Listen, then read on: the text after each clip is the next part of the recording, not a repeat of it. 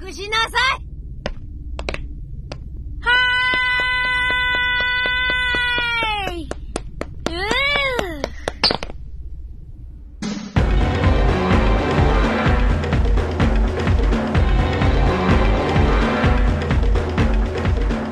ー大有克洋所描绘的未来，在我看来，都是担心过去的问题会在未来重演。 呃，电影的本质是在二维平面建立三维幻觉，就电影有很多本质，这个本质我觉得是最重要的。然后可以说是阿基拉之后，日本才真正有了日本的动画电影。欢迎大家收听新一期的散场通道。呃，今天我们想讲一部老片子，这是我们节目第一次做老片子啊，是大有克洋一九九五年做的回忆三部曲。今天除了我麦高芬在，还有苏尔如露苏老师和布尔玛也在。呃，我布尔玛，Hello，我是苏我如露。稍微来简单介绍一下这部片子，这是大有克洋一九九五年做的一个短片集，里面包含着三个短片，分别是《他的回忆》《最受兵器》和《大炮之街》。然后大有克洋是这三个片子的编剧以及《大炮之街》的导演。呃，这个片子最近在网上又重新被关注起来了，因为这个之前有一个言论说是大有克洋是预言家嘛，说他在阿基拉里准确预言了这个2020年东京奥运会的承办和取消，以及在这部回忆三部曲里的第一部《他的回忆》里出现了一座飞船叫科罗纳号，就跟那个冠状病毒的名字是一样的，所以有人盛传大有克洋是一个预言家。我们也想借这个机会重新聊一下这部片子。做这种短片集是大有克洋比较常见的一种创作方式。除了这部以外，他在八七年还做了一部《机器人嘉年华》，和一三年做了一部《短暂和平》，都是这种呃比较密集的科幻式的动画短片集。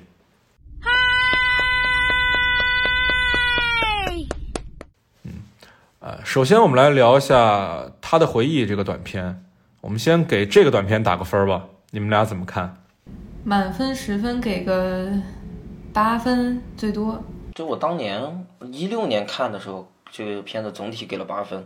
今天再看的话，可能也就六分吧，我觉得。嗯，对我自己也是想给他的回忆这个单独的部分打八分的，我自己还挺喜欢这个部分的。哎，其实其实我看这个片子是蛮早的，就是是在初中的时候，就是当时电视上在播，但我当时不知道这个片子的名字，只是对里面的一些情节很有印象。稍微介绍一下这部啊，这部的导演是这个森本晃司，其实在国内他不是一个呃很热门的动画导演，但是在日本的这个科幻动画界，其实他还是有很多作品的。比如说这个动画版的《黑客帝国》，他就参与了导演了其中一部短片，对，还有《机器人嘉年华》和《短暂和平》，他也都参与了。不过这个短片最值得关注的一个名字是金敏，金敏是他的回忆的编剧之一，他跟大有克洋一块儿编剧的这个剧本啊。对于金敏而言，我们应该不用做太多的介绍了，这个大家可能都都熟悉这个人，非常非常厉害的动画大师。其实本作啊，就是他的回忆这个短片儿，基本可以视为他的一个动画编剧的处女作。他之前其实也参与过一些动画的作品，但是这种，呃，负责比较独立创作的项目其实还是比较少的。他之前你知道他还参加过那个 JoJo 的创创作，JoJo 第一季第五集是他写的，他导的，你知道吗？太可怕了。这还真是一个冷冷知识。然后这在这一部作品里，其实我们能看出说大有克洋对金敏的欣赏。完成了他的回忆之后，大有克洋还还参与了《为麻的布屋》的制片。其实我个人觉得这一部短片里，金敏的个人风格其实是要盖过大有克洋的。我觉得一个很明显的点就是，大有克洋的作品当中非常非常少有那种写的比较细腻的女性角色，《蒸汽男孩》里也很少，《阿基拉》里也我也没有什么有印象的女性角色。但在这部里，那个作为 AI 和人类混合而成的那个 Eva，其实是一个很细致的女性角色。包括说金敏的作品当中常见的这种，啊、现实与梦境和回忆的模糊，像像在《红辣椒》、像在《未麻的布屋》《千金女优》里都有体现的那种，在这一部里其实也有体现。我不觉得这个女性角色塑造的有多好。就如果你把如果你把这个她的回忆当做恐怖片来看的话，那这里面的这个女歌唱家实际上是怪兽啊。呃，她只能说完成了一个基本的刻画吧，就是就是一个立体人物，但是她还谈不上一个，我觉得跟女性没什么关系，这。嗯，其他又没啥了。然后我不觉得金敏的作品中对于女性角色刻画非常好，嗯，就是还就是还不错吧。但是以今天的眼光看，呃，当然当然是是没有我们期望的那么高。但是以以在那个时代来看的话，我觉得是有优势的。其实那是金敏，毕竟今天已经没了嘛。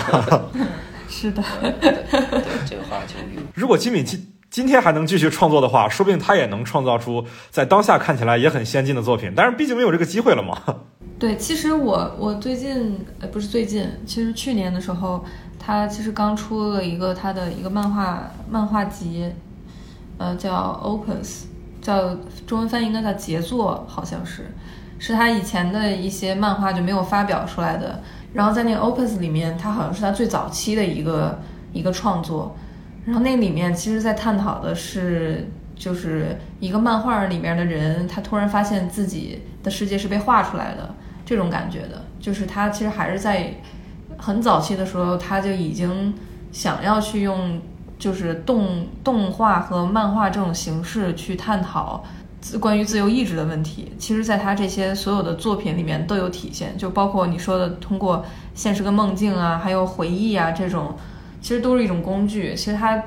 他就是在用这个东西在讨论一些非常个人化的一些思考。相比而言，就是大有克洋其实更关心现实的问题，而金敏会思考很多形而上的精神层面的问题。对，而且从呃大有克洋，你看到更多的是他关于这个社会作为一个整体的一个走向的那种思考。所以有很多人会说他。他比如说会说他预测很久以后的那种什么事情发生在二零二零年呀，什么这种的，他都是一个对社会变化的一个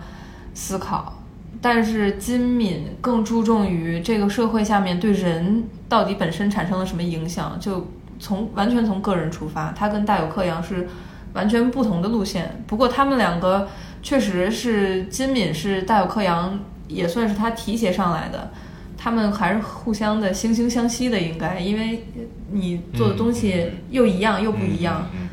有种有种弗洛伊德和荣格的感觉了，是吗？可能是。然后回到这个这个他的回忆这个短片本身啊，其实我是我个人很喜欢这个片子的另外一个原因就是它的美学风格有非常明显的一种后冷战时期的感觉。首先是里面有大量的遗留的苏联时期的美学符号，还有一种。刚开始全球化，刚开始这个国际主义盛行的时候，那种人类对于未来的设想，就这一个小队啊，每个角色都是来自不同的国家的。这个船长伊万诺夫他是一个俄罗斯人，啊，里面的主角那个海因茨他是个德国人，还有一个技术员大岛他是日本人，然后跟海因茨搭档进到那个星球里面的米格尔他是一个拉美人。这个呃，这个片子是九五年做的，就是在冷战刚刚结束那段时期，对于。全球化和国际主义的想象，在当下看来其实是很有浪漫色彩的。我我觉得，我觉得这种对全球化乐观的态度，在过去二三十年里是非常常见的一个事情。呃，如果不乐观，反而是一件很少见的，反而是一件很特殊的事情。呃，我觉得这个你有点幸存者偏差了，就嗯。OK OK OK OK。同时，这个片子还有一个挺吸引我的点，就是它的配乐，就是明显能看到这个片子的配乐是有受到《银翼杀手》的影响，有用管弦乐和合成器的交叠。这个片子的作曲家是菅野洋子，菅野洋子是可以说是日本我最喜欢的这个啊，可能跟坂本龙一并列的我最喜欢的日本的音乐家。但同时呢，菅野洋子本身他之前做过《星际牛仔》《超时空要塞》。然后之后也做过《攻壳机动队》，对，然后还做过《红猪》的配乐，所以他本人是一个在这种动画科幻界是是很有经验的一个一个一个音乐家。就是这一部的配乐非常的吸引我。另外，从从我的角度来理解，就这一部的文本上啊，就是故事本身是很受有一本小说叫《索阿里斯》的影响。索阿里斯是波兰作家这个斯坦尼斯拉夫莱姆做的科幻小说。曾经被塔可夫斯基和索德伯格都改编成电影过。塔可夫斯基那部非常有名的《飞向太空》就是以索阿里斯为原著的。嗯，那个故事是讲说男主角是一个心理学家，他去了一颗有智能的星球，那个星球整个是一个生命。然后在那个星球上，他遇到了自己死去十年的妻子，而那个妻子其实是那个星球在观察了这个科学家本人之后，对于他的回忆进行一次模仿所创造出来的一个一个生命。但渐渐的，男主就爱上了一个生命。渐渐的，他无法区分说这个这个生命本身跟他回忆中那个妻子的区别。在那个时代，人类对于更高级的智能生命的一个想象是，更高级的智能生命会来反过来观察人类，在观察人类过程当中会来模仿人类的行为，而他们模仿人类的行为本身又很有很值得玩味。我们落回到故事上啊，说到底，他在故事上对于主人公的影响是。人是否要沉湎于过去的一个问题，就其实跟《盗梦空间》有点像了。就我们是要沉湎于过去我们犯下的错，还是说抛下我们的回忆去去接受一个新的生活？往往像索阿里斯也好像这部这个啊他的回忆也好，都是在给人们展现一个你沉湎于过去所造成的影响。这一部他的回忆其实跟索阿里斯不太一样的一点就是，这一部里的这个智能生命其实是。人类所创造的计算机，它自己进化出来的人格，它跟那个故事里的那个歌唱家艾娃，它好像是变成了一种一种新的生命形式。它既具有艾娃本身的原本的人人类的性格的一面，又又具有人人工智能的不朽的一面。就是它并没有走向神性，它走向的是人性的另外一个极致，就是极强的控制欲、极强的占有欲。就我不觉得这里面涉及到了什么很深的探讨，就。就是他对于他对于人工智能的那种想象，他是照着那种恐怖片的思路去做的。就我我因为我在 B 站看的嘛，我我重温了一下，然后 B 站有个弹幕，我觉得特有意思哈。就就他说，呃，这个故事告诉我们，女人的欲望最终会毁灭世界。就我我听到就我听到这样的解读，一方面是我有点无语，但同时我又觉得。那确实，这个片子给出的呈现就是这样的，那不不能完全怪怪读者解读成这样。我觉得不是啊，我觉得是人工智能会吞噬一切啊。对，但是这个人工智能的这建立是建立在这个就是情场失意的女人的人格之上的嘛，所以可能有一部分观众会这么想。当然，我我觉得我觉得我不会这么想，我觉得咱们也不会这么想。嗯嗯。但是。这确实会存在这种问题。对对，这我同意。就是包括刚刚苏老师说那个恐怖片元素，这个在呃，我就是他的回忆一开头其实还挺明显的，就是他是用恐怖片的手法去拍的。啊，其实我觉得这种太空，我概括一下啊，我可以概括为太空幽闭恐怖片。哎，其实，在上个世纪，在在在冷战时期是一个挺常见的一种类型。从异形开始嘛，异形是七九年的电影，从那个时候开始就有了很多这种。呃，发生在太空的，比如说一个太空舱里，然后产生了大量的这种类似于恐怖片的那种一个怪物来追杀主角团的这种这种电影，在当下来看，它可能有一点点过时。但是我换句话讲啊，就是我自己对于这部电影这个回忆三部曲的一个理解，就是它为什么叫回忆三部曲？它拍的虽然是未来，但它本身是一种。在九五年对过去的回忆，包括它的里面的苏联的文化，包括它这种太空幽闭恐怖片的形式，其实都是在对于过去的一种一种回忆。午夜巴黎嘛，就跟那个辐射系列游戏似的，就它是一个那个时候，就比如说在工业革命的时候，然后在这个科技大就是快速发展的时候，就是人还没有看到未来，他对未来会有一个幻想，但是他会。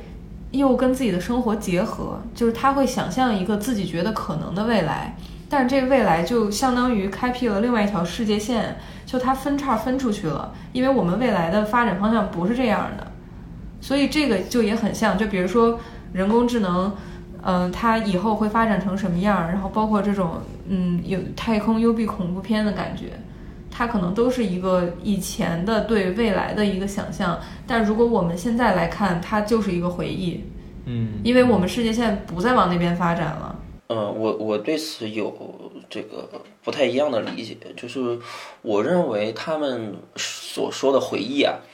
实际上是站在九五年的那个时代对未来的一个悲观想象。第一个是落日余晖，第二个是对未来那个那个七三幺的反思，对吧？就是七三幺的的重演的担忧，第三个是对那个呃军国重演的担忧，就是归根结底，它是它是什么？它是对未来重演过去的担忧，所以叫回忆。我也认为，我同意苏老师的看法。就我们看到这个类似的故事啊，就其实这种更高维度的生命对于人类的控制的这种话题，其实在今天也依然经常被人们提起。这个去年有一个很火的动画剧啊，Netflix 做的叫《爱死亡机器人》，可能很多朋友都都看过。它其中有一集叫《天鹰座裂缝之外》，就是那个特别黄、特别暴力那集。嗯嗯其中那集讲的就同样是一个呃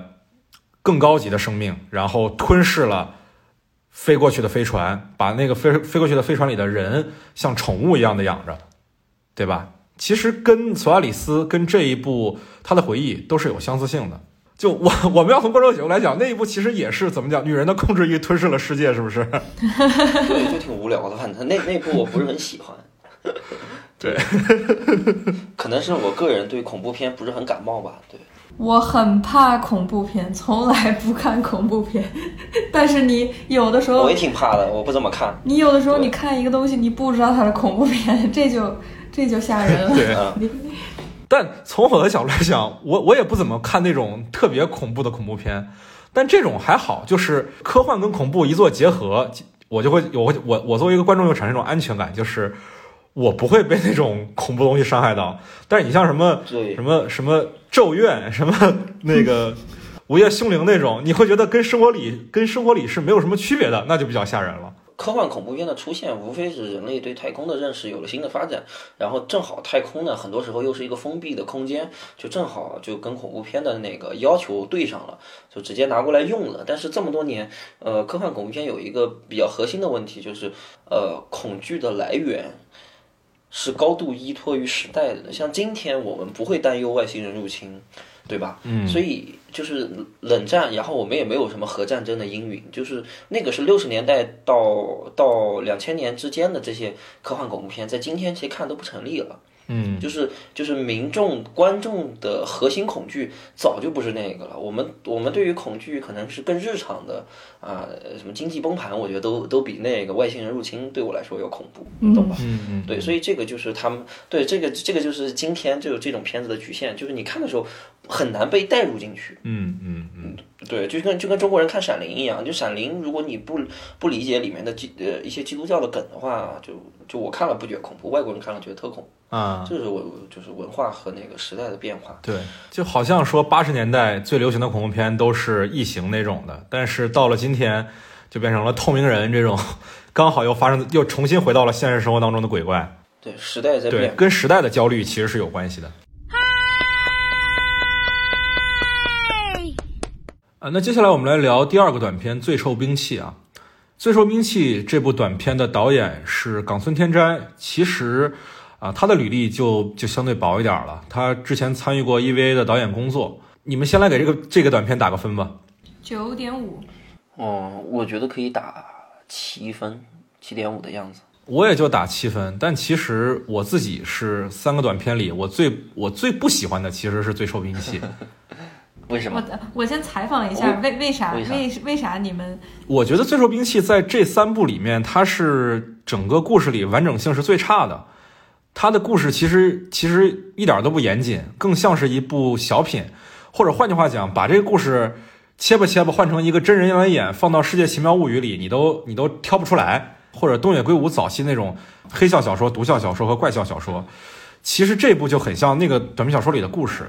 呃，纯粹为了反转和讽刺而产生的一部黑色幽默小品。我能理解麦高芬对故事的不满，但是我觉得这个片子人家压根就没想讲故事。这个之所以没有给他打高分的原因是他的诚意展现在这种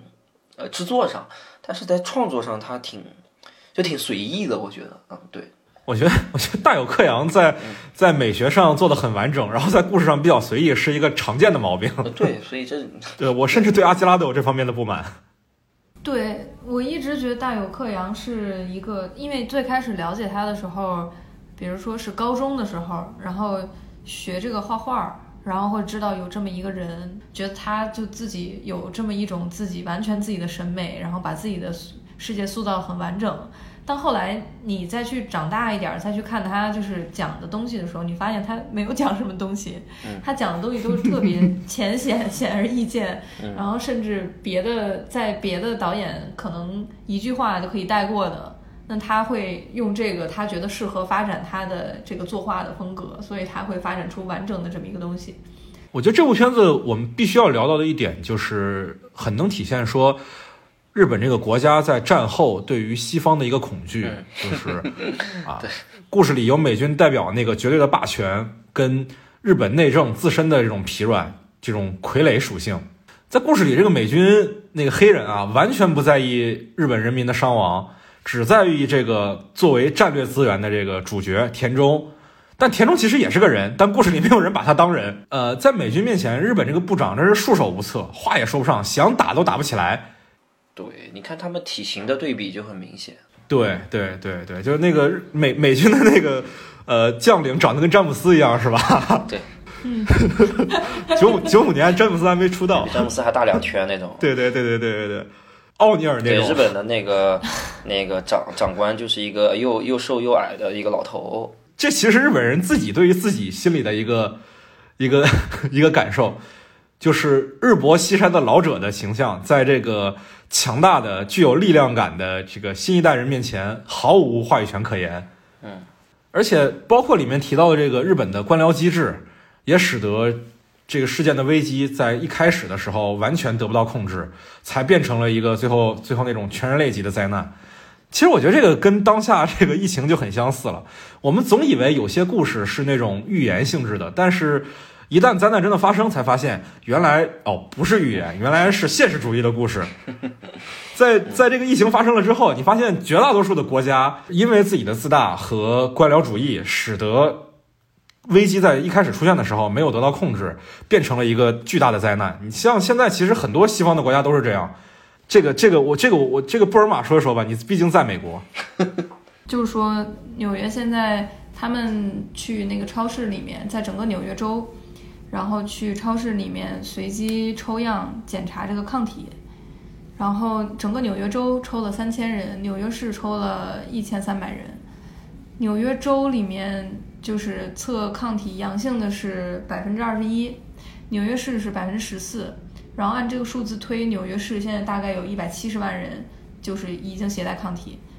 所以他们从一开，其实从一开始，英国就欧洲那三大国家开会之后，他们不是英国马上就说，呃，我们搞群体免疫，然后别的国家都没吭声嘛。其实他们欧美这边他们搞的都是群体免疫，但是它没有那么直接的群体免疫，它就是一个放缓政策嘛。那放缓政策最终就是看疫苗跟群体免疫哪个先达到，这种感觉的。所以。所以现在他他是那个人数大概是呃确诊的是什么二十多万之类的，不是但是已经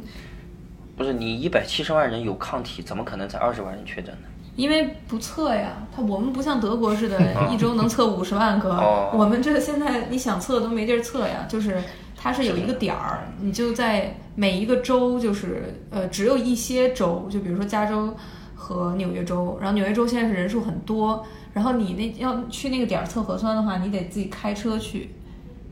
然后你不能下车，嗨，这不这不他妈的瞎猫碰死耗子吗？这我不认为这是提前规划好的。嗯，对，就其实我们从这个故事的结局也能看出来说，大有克洋自己是对这种阴谋家形象的政治家是很不满的，对吧？最后是阴谋家死在了自己的阴谋里，是一个荒诞的黑色结局。就我个人观点是，这种科技造成的生化危机，其实是日本民族对于核恐惧的一种呃变体。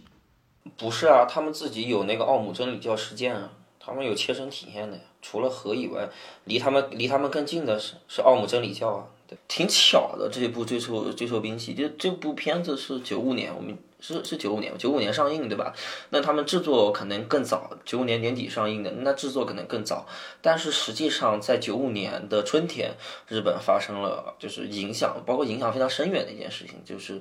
呃，奥姆真理教的教徒发起的一个地铁毒气攻击，啊、有死了十几个人，然后五千多人中毒受伤，然后到一八年的时候，那几个六个六个犯人才被处理处以死刑啊，嗯，就是拖了这么多年，至于也要不要执行死刑，也发生了很多争争议。就是奥姆真理教事件以及日本的金融危机对于呃日本战后产生了其实很深远的影响，包括今天的日本文化也受到这里面很深的影响。就是我不知道是巧合还是怎么着，呃，就是你能看到呃日本人对于这种呃，怎么说，就是对于这种毒气攻击，或者说对于所谓的核恐惧，是一直存在的。但是，而且而且就在这个片子上映前半年，碰巧发生了这个奥姆真理教的这个毒气事件啊。呃，你说是核恐惧也对，你说日本对于那个强国干涉，呃，对于美国的这个担忧也对，那是呃日本。呃，历史上抹不开的，就是避不开的一个话题。我觉得那个时代的作品或多或少会对于那些东西有一点担忧，我觉得是很正常的，因为，呃，因为它不是个人体验，它不是作者自己的体验，那是那是那个时代客观存在所有日本人记忆里的担忧。我也觉得这个里面带有对核恐惧，因为他最开始的时候是说这个主人公吃这个药。嗯，有提过一嘴，说为什么这个药会生产出来，就是因为他们没有任何现在没有任何的敌人，但是他们怕以后会有敌人，会有更强的武器，所以他们生产出来这个药是为了预防。这个就非常核了，就非常核武器了。我总结这一类的科幻片叫办公室科幻片，就是故事的很大一部分发生在一个办公室里，由不同的人代表不同的阵营在吵架。然后另外一个世界在水深火热，就是比较典型，就是《奇爱博士》嘛，库布里克的《奇爱博士》其实就是我觉得啊是这种办公室科幻片的一个一个鼻祖。嗯，所以其实在我看来，《最受兵器》的这种形式，带有黑色幽默的形式和寓言性质的这个故事，我觉得其实已经不是特别新了，因为《奇爱博士》也是很早的片子了。不过换句话说，我自己觉得《最受兵器》还蛮影响后来的一些作品的。比较典型的一个例子就是安野秀明在二零一六年拍了一部《新哥斯拉》，这两部《新哥斯拉》和《最受兵器》同样都是发生在科幻背景下的政治讽刺剧，里面也都有一个美军的霸权。在《最受兵器》里是那个长得跟奥尼尔一样的黑人官员，而在《新哥斯拉》里是一个啊，新哥斯拉特别搞笑，里面的那个代表美军的是谁呢？是石原里美扮演的一个日美混血的人。这个我我已经忘了，但是新哥斯拉里面那个哥斯拉真是惊到，石原哪里能看出来混血？然后哦，他是日美混血还是还是日本去美国的第二代移民？我忘了啊，反正就是一个就是一个日本人来扮演一个美军霸权的一个角色，就日本政府的官僚与软弱也都体现在两部作品当中，而且也都是一个人类对自己的产物失去控制的故事。在最受兵器里是人类对那种药失去了控制，而在新哥斯拉里，哥斯拉本身就是核能的产物嘛，而且这种失控的武器在当代军事面前几乎就是无敌的。这个在就是这个毒气简直就跟开了挂一样，就是就是特别智能，能还能帮还能帮主角躲子弹、躲导弹，就简直了。嗯，就在新哥斯拉里，那个哥斯拉也是，就是就是呃，所有人类的当代的武器在他面前都跟挠痒痒一样。最后人类打败他的方式其实也很理想化，我觉得。并不能真的证明人类比它要强，只是，只是人类暂时夺回了对于核能的控制而已。核能还会卷土重来，在故事的最后是这种隐喻。整个日本啊，在这两个故事里都特别的不堪一击，特别的脆弱。最受兵器二十分钟以后，就就日本就基本就亡国了。嗯，对，哥斯拉那哥斯拉也是，就基本就没什么抵抗力，最后赢得特别侥幸。其实都是一种对未来的悲观视角，我觉得非常悲观。呃，相比于他的回忆和接下来我们要聊的大炮之街这一部最受兵器，我感觉在画风上和配乐上，其实这一部都更有昭和时代的气息，就是一切是具有希望的，而不是九五年那种万物下行的感觉。嗯，是的，对，是的，是的。包括这种危险和诙谐并存的这种故事，还有特别复古的这种人物的比例关系，其实都。都跟，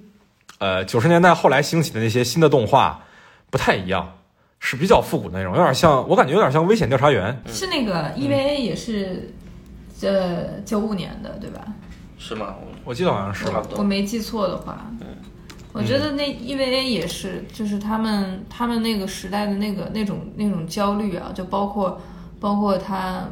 泡沫经济之后的一种失落，全都。全都在那个时候横空出世。一九九五年，我还记得还蛮清楚的，而且又加上那个那个毒气事件，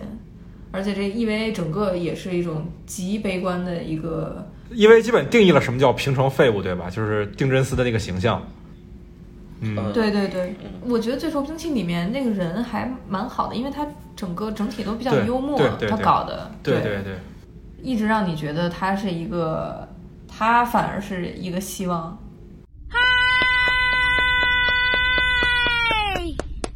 接下来我们来聊这三部里面的最后一部短片《大炮之街》，这是大有克洋自编自导的，可以说是我觉得是他自己个人的，不管说是思想展现也好，还是美学体系也好，都是最独立的一种展现。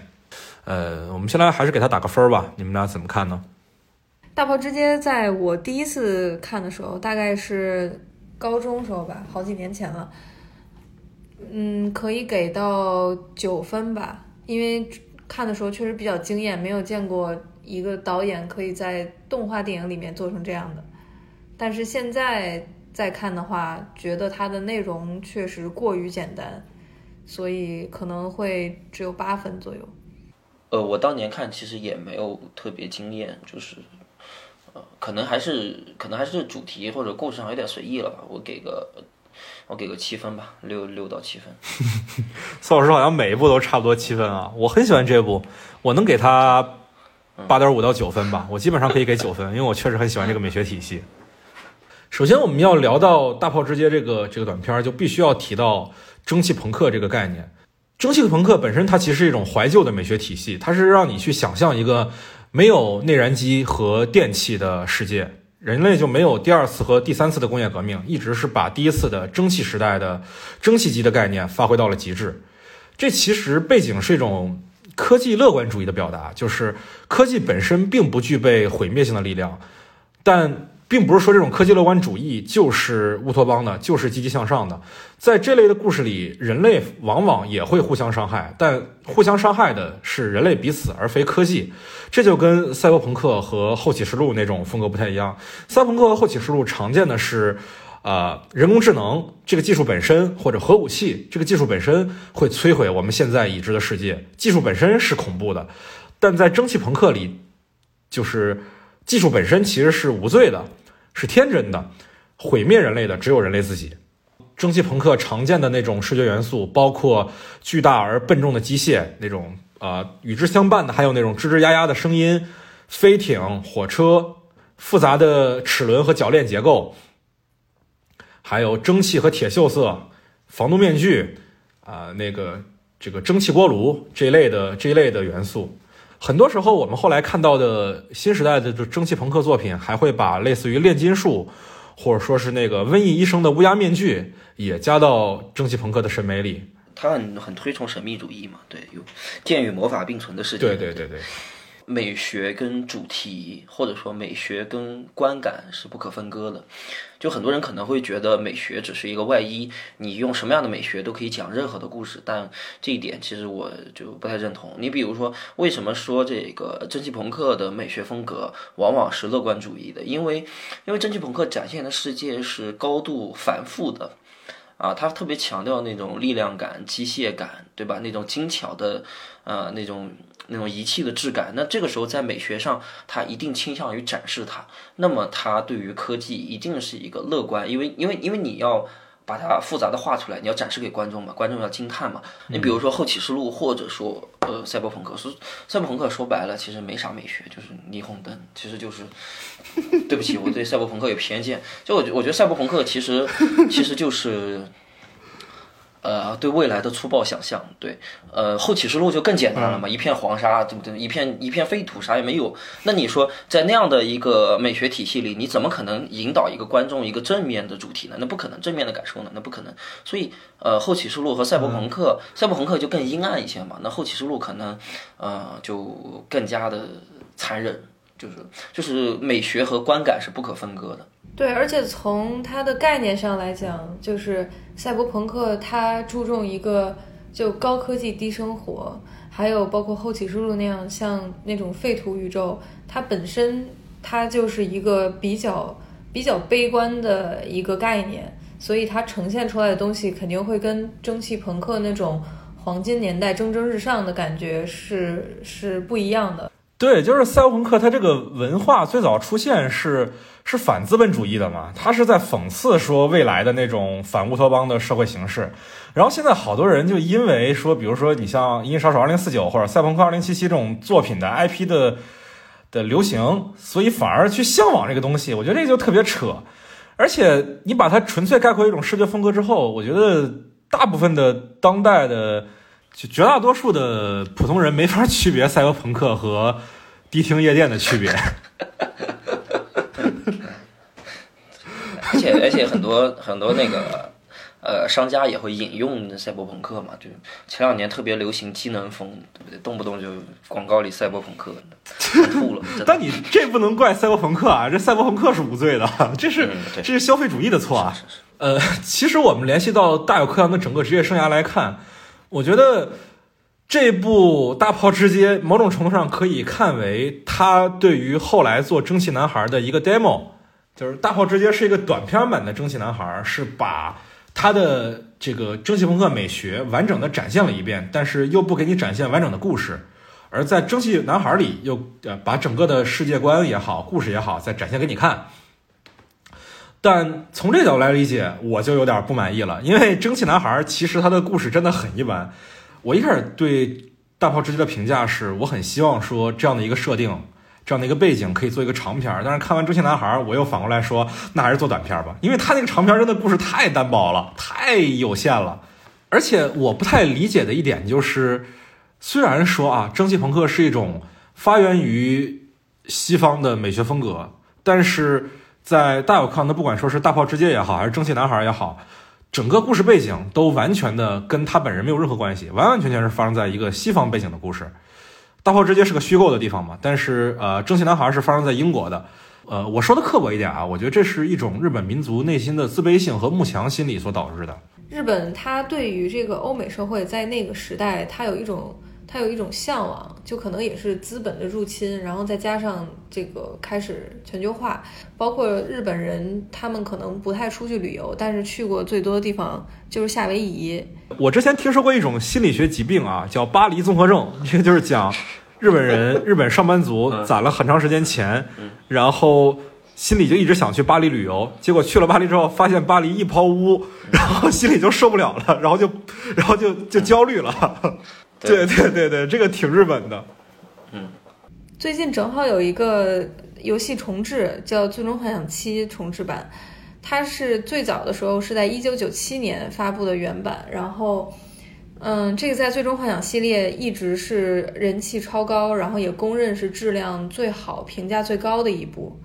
然后，《最终幻想七》里面的人其实就有很明显的欧美特征，因为他主角叫克劳德嘛，但是他的设计上其实都是很欧式的，包括包括他的长相根本不是一个日本人的长相，他是其实是日本和那种欧美人结合的。在日本人审美下的那种长相，还有包括两个女主角叫爱丽丝蒂法，这些都不是日本名字，其实都是呃英语译过来的。这也证明了就是日本人是认可这种审美。嗯，然后再聊到这个动画上面的话，也在这上面有体现，因为很多日本的动画，呃都会出现这个所谓的外国人，就包括手冢治虫的那个大都会，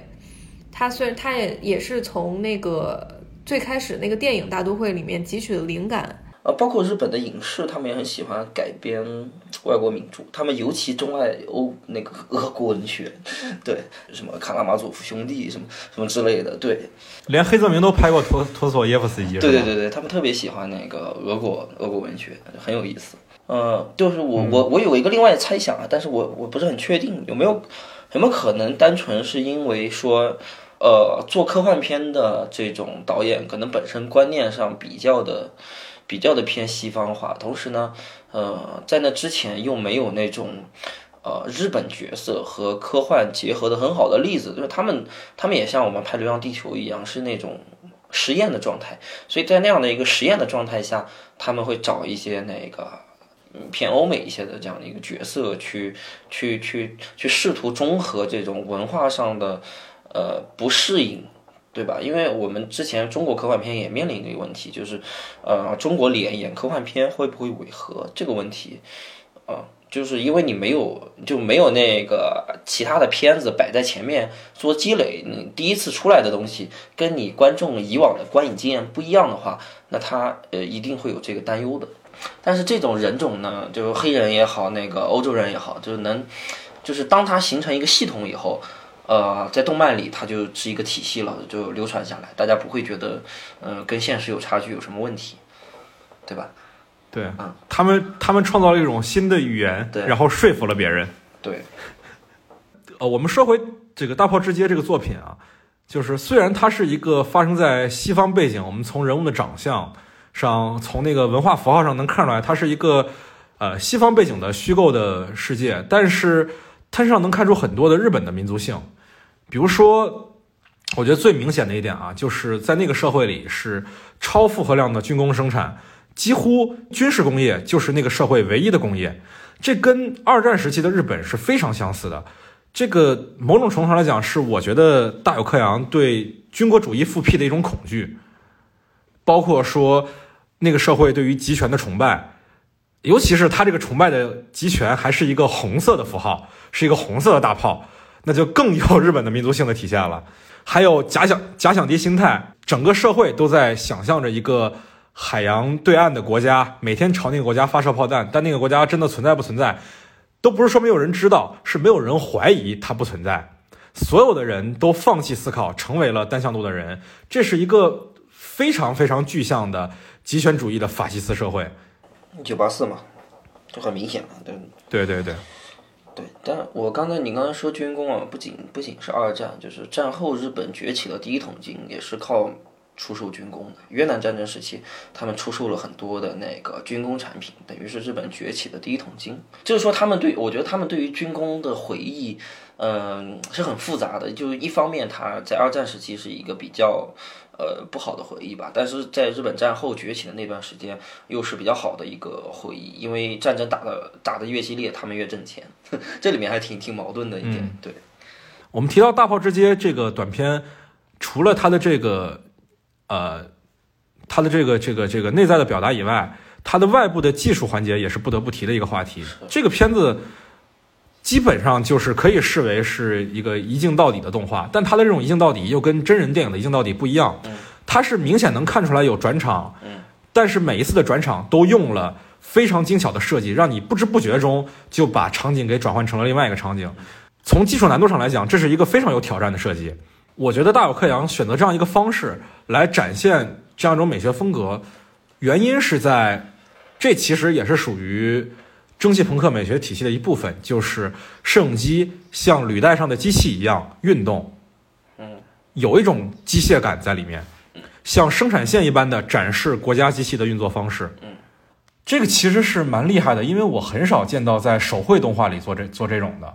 它它完成了一个转变，就是从那个原来的呃漫画呈现到后来的呃动画电影，最大这两者最大的中间的界限在于运镜。它只要完成了这个运镜的问题，那么动画完全可以像电影一样去讲故事，对对吧？而不是因为因为漫画本身就是固定镜头的电影，嗯，对吧？啊，就是你你把镜头运动起来，它就跟电影没有区别。说到这，他的作画风格跟跟这个日本动画电影的话，其实又要说回这个手冢治虫，因为他是一个在日本动画里面没有办法不谈的人。他其实他刚开始他是画漫画的嘛，但是他有自己的，其实有自己的创新，有自己的一个那种电影的视听语言的感受。他是先把这个就是电影这种包括呃变焦啊、什么广角啊、什么这种各种。各种景别，它全都给用到漫画里面，而并不是就变那个漫画就变成那个枯燥的四格。但是后来呢，他们就发现这个好莱坞制作的这个动画都要都要就是耗费特别大的资金，这个是日本的动画产业负担不起的东西。然后手冢治虫他在这种资本的压力下，他其实为了保住这个行业，保质保证这个。呃，日本的动画可以继续下去。他其实发明了一种非常快餐的绘画方式，就是把，比如说，呃，一一秒钟二十四二要二十四帧，要画二十四张，他可能只能只画八张，他就可以把这个同样的东西表达出来。就是所说的一拍二或一拍三，就是一张画可以拍两帧或三帧，这样的话就造成现在我们看到的呃日本的动画里面，经常这个人是不动的，背景也是不动的，只有嘴在动，然后再说话，就非常的僵硬，非常的快餐。但是它的好处就是让这个产业能一直留存到今天。包括现在很多的 AVG 游戏，其实都是可以说受到了手冢治虫的这种，呃发明的这种优待，才可以留留存至今。嗯，但是又有一个问题，就是很多就是像比如说大有克洋这样，他很注重这种他的作画风格、他的镜头运动的这种这种动画导演，他其实是不满于这种形式的。所以他就开始了在动画里面玩电影可以玩的那一套，他就开始发明各种呃转场啊、镜头语言呀，就在《大炮之街》里面看到那种。嗯，大有克洋他的这个风格，他他对风格是其实是对手冢治虫留下来的这个动画工业的一种挑战。他等于说是又把电影电影的东西就用到动画里面，所以呃。日本才有了动画电影的希望，然后可以说是阿基拉之后，日本才真正有了日本的动画电影。所以这之后陆续出来了很多人，就包括呃金敏也是大有克洋提携起来的，还有押井守的《攻克机动队》其实也受到了阿基拉的影响。虽然大有克洋本身他的阿基拉我们并没有过多的什么可以讨论的内容，但是他是一个里程碑式的人。他之后带起了一波新的人，这个才是对动画日本动画电影最重要的东西。呃，这其实这个问题的核心就在于说，动画电影它的关键其实不在于动画，而在于电影，就是如何让动画变得更加电影化。这是这是那个大有克洋呃这帮人主要解决了的一个问题。我想起以前上课老师老师问我们电影是什么。大家呃有各种各样的回答，有人说电影是梦，还有人说电影电影是是光与影的艺术，反正各种回答都有。那我我的回答就比较简单，就是呃电影的本质是在二维平面建立三维幻觉，就电影有很多本质，这个本质我觉得是最重要的。